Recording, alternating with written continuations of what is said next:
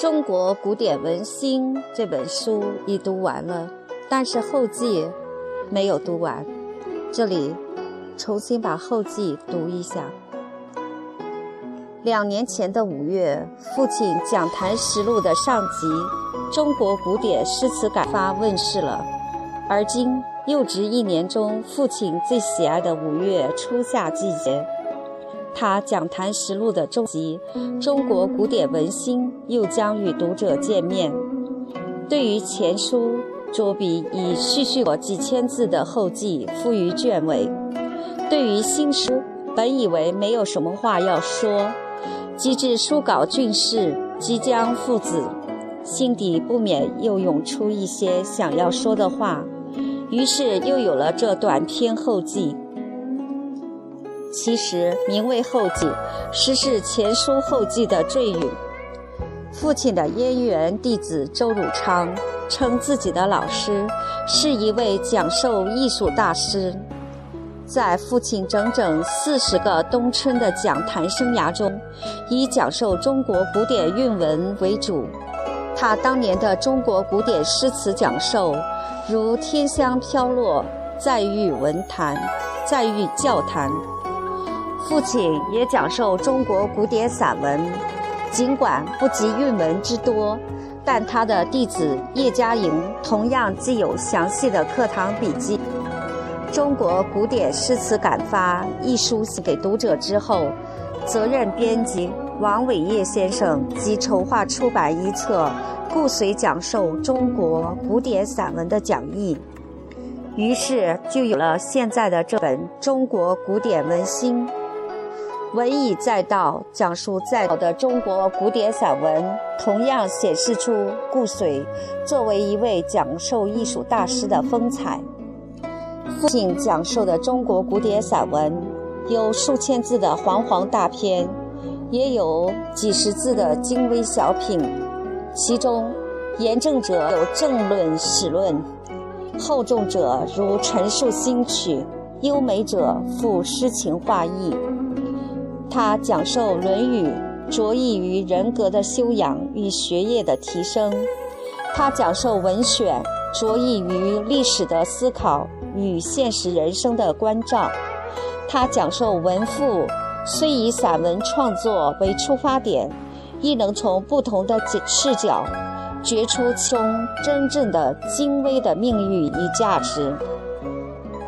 学究式的千篇一律的文字、段落、篇章、主题等教条的讲法，在顾随的讲坛上找不到一点踪影。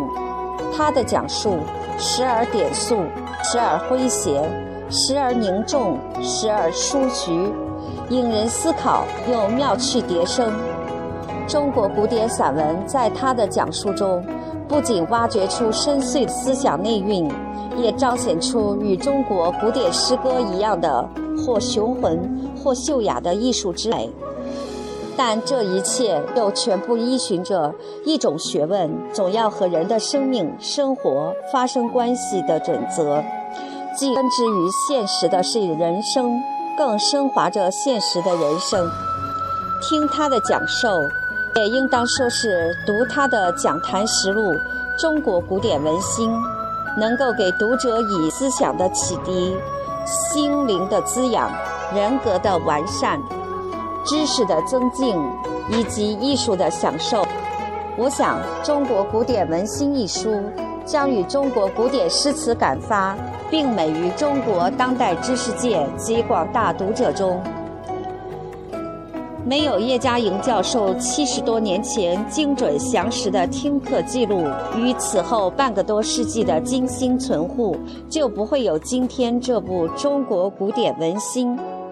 还有一点，我必须声明的是，这一部书稿我所做的只是对叶嘉莹教授笔记的基础性的资料工作。使卷帙浩繁，初读使人一时难以把握讲授要领的笔记资料，到这部中国古典文心的成书过程，则全由女帝献红一力承担。她带着内心对中国传统文化的真爱与研读的功力，使这一册书得以顺利地递到读者手中。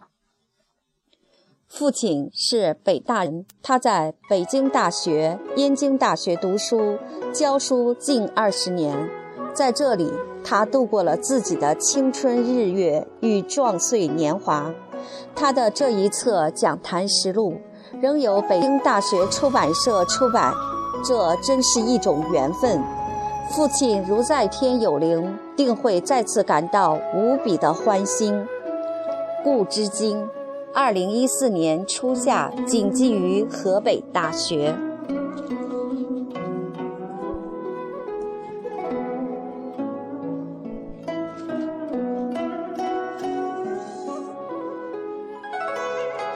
文章念完了，音乐又响起了，那就把这遍乐曲听完吧。